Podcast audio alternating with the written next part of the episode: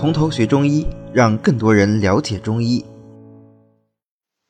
那接下来呢，我们看看润下药。润下药我们也不多讲啊，也不多讲，就只讲两味药。其实我讲润下药的时候，讲这个泻下药的时候也讲过啊。这个润下的话，它这一类药多半都是种子或者种仁，因为诸子皆降，而且种仁的话，它往往它的这个油脂含量会比较高一些。那这种润下药呢，一般适合于金亏、阴虚、血虚的便秘要多一点。嗯，我们。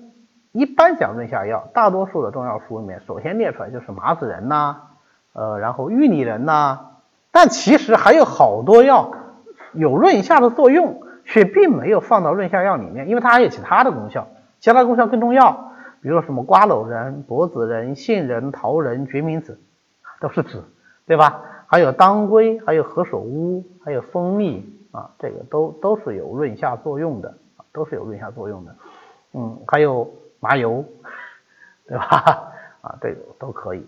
那我们讲第一个润下药就是火麻仁，火麻仁也就是麻子仁啊，那么也就是大麻仁，它是桑科一年生植物大麻的成熟果实。看到大麻是不是有有一丝丝激动啊？看你立马这个神采就飞扬起来了哈。呃，对，就是那个大麻啊，就是那个大麻，没错啊。呃，大麻，我们我们一谈起大麻，是不是想到都毒品是吧？但实际上，大麻是个非常重要的经济作物，因为它这个叶子里面的纤维啊，是我们用来制，尤其制作现在啊，就制作工业纤维的非常重要的原料，也能够啊制造其他的一些公用产品。但是呢，啊，它也能够提炼毒品啊，所以怎么办呢？呃，现在其实。大麻是允许被种植的，但是对大麻的种类、对大麻的这个呃含毒量都有严密的监测啊，所以我们用火麻仁用这么多年，也从来就没有接到说是大麻要大麻仁要被禁用啊，火麻仁要被禁用，这个从来没有接到这样的消息。相反的，我们倒是经常说，经常接到消息说罂粟壳不能用，哈哈哈，这个这是有点恐怖的，因为罂粟壳嘛，对吧？啊，实际上是不是需要这么就这么紧张呢？我觉得罂粟壳不能用，最重要的可能是不能种罂粟，而不是罂粟壳本身的危害。因为毕竟毒品是个很可怕的东西，是这样。那罂粟壳本身的成瘾性啊，各方面来说还没有想象的那么厉害啊。我记得原来我们家乡曾经发生过一件事情啊，难得上次焦点反弹，然后就上了。上为什么上焦点反弹呢？就是因为我们有某一家烤鸭店，那不烤卤鸭店。它里面有罂粟壳，然后被人举报了，是同行举报，同行举报啊，同行举报以后呢，后来就央视来采访啊，然后是这个市委市政府啊也都非常重视啊啥的，然后那那家店就被关了几个月，关了几个月，后来开的时候还是呃食客如云，络绎不绝，包括我们家也经常到他们家去买，我都吃不少。然后后来我知道以后，我就问。就问这个食客们啊，我我认识的经常在他他家买的这些这些食客们，我说你们明明知道它有罂粟壳，你为啥还要去吃呢？他说这家店已经我小时候就开了这么多年了，我也没见谁吃上瘾的。我说你们都到他那家去吃，不就叫上瘾吗？那么多可卤鸭店，你们都不吃，就吃他们一家的，不就要上瘾吗？他说但是我不吃也没事啊。这话说的仿佛很有道理。哈，呃，所以这个就就是不好说啊。但是这个大麻仁呢是这样的，就是我们现在国家，中国是全世界大麻种植量最大的国家啊，因为我们对这个它大麻这个植物纤维的需求量是最大的。我们国家也有严格的法律规定，你这个含毒量必须是多少，什么样的标准之下，你才能被称之为是工业大麻啊？这样子，所以不要看到大麻就觉得害怕啊。那么，嗯。张景岳说这个火麻仁是黄麻的果实啊，其实不是，黄麻应该是另外一种植物啊，应应该是张景岳搞错了。好，那么这个是在秋天果实成熟的时候采收啊，然后晒干，主要是要打碎啊，就是我们一般呃入药的这个火麻仁都就是都是被敲碎的，敲碎的目的是为了方便它有效成分的溶出啊。那么别名呢，大麻仁、麻子仁，反正就都是它啊，都是它。啊，有一次我开了一个开了一个麻子仁，结果药房就找上来了，他说你这个麻子仁到底指的是大麻仁还是火麻仁还是胡麻仁还是芝麻仁？呃，我说有什么区别？他说大麻仁是大麻仁，火麻仁是火麻仁，他们不一样。我说那是我学过的，他说大麻仁就是火麻仁，所以我们俩就最后就搞不离清了。最后想了半天，他说算了，我给你配胡麻仁吧。我说啊，胡麻仁是什么人？他说胡麻仁就是胡麻仁呀。好，这个人也是个搞不离清的，我就下去了。后来我想了半天，我最后就就问那个病人，我说你把那个药拿来我一看，我一看他给的胡麻仁给的是芝麻仁，所以就是有的时候这个别名多了，非常容易搞错啊，非常容易搞错，就是还是要适当的 去了解一下。好，那么这个呃火麻仁呢，它性味是甘平的啊，归脾经和大肠经。啊，那个人估计是一个可能不是很有经验的一个药师啊，就犯这样的错误。好，那么呃，它最重要是质地很柔润啊，质润入大肠，所以它能够润肠通便。而我们一般用火麻仁就用它的润肠通便的效果。那如果说是血虚的这种便秘的话，就配上当归啊、熟地啊补血，再配上同样能够呃润肠通便的杏仁。杏仁润肠通便的效果也不错，而且杏仁的话，它能够降肺气，肺与大肠相表里，对吧？所以杏仁通便效果也是不错的，那能够治疗血虚便秘，比方说益血润肠丸。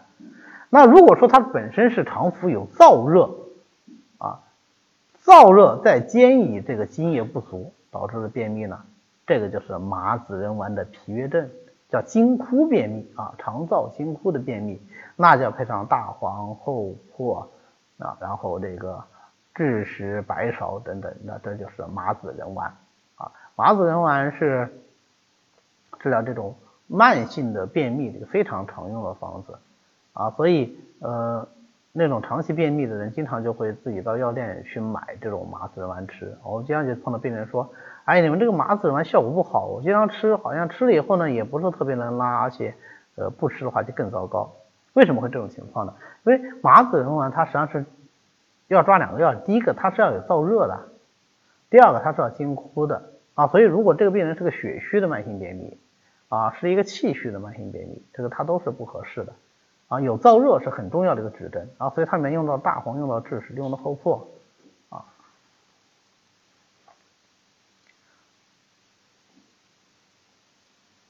呃。它应该是枳实厚朴来通通那个肠腑的啊，所以你如果说完全是一个虚性的便秘，用麻子仁丸其实效果是不好的。好，那么火麻仁功效很简单啊，就是一个润肠通便。那么看第二个润下药就是玉拟仁。玉拟仁呢是蔷薇科落叶灌木欧李或者是玉拟的成熟种子，也是在果实成熟的时候采摘，但是它的种子啊，所以你要把这个果实去掉。把里面的仁儿取出来，晒干去皮，然后捣碎啊，再来用。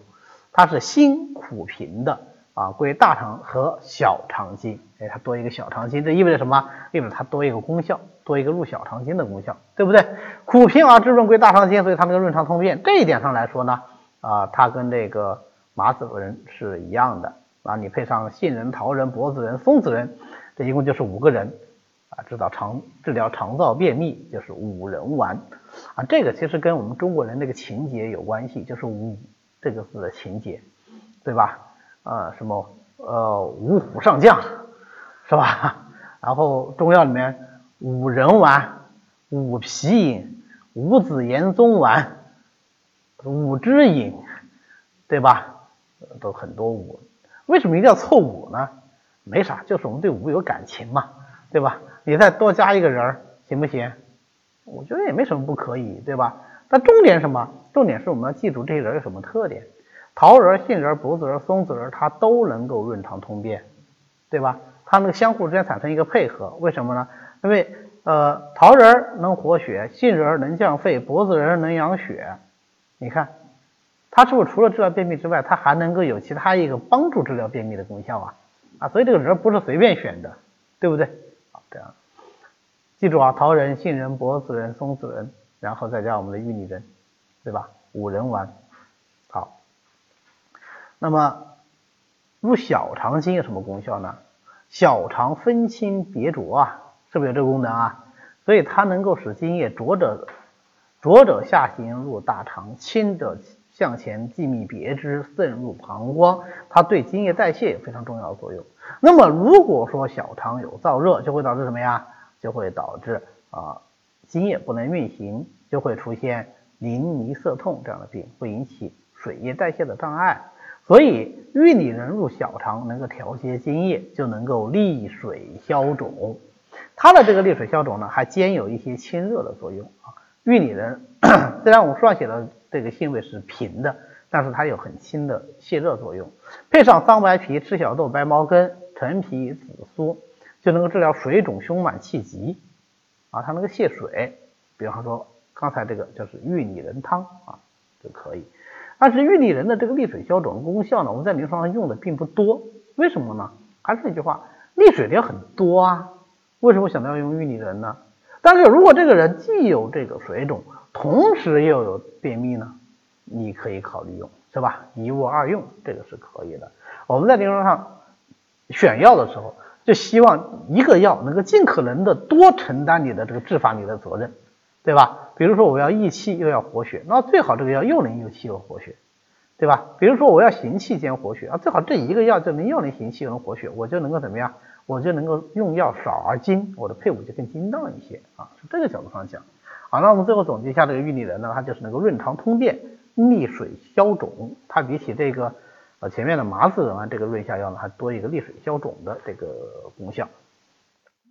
好的，今天呢我们就讲到这里。为了方便大家和其他喜欢中医的朋友一起来学习和讨论中医知识，我们呢建了一个微信群。欢迎大家扫描下方的二维码，添加我们的管理员的微信，然后发送“从头学中医”，他就会拉大家入群的。那么我们下次再见。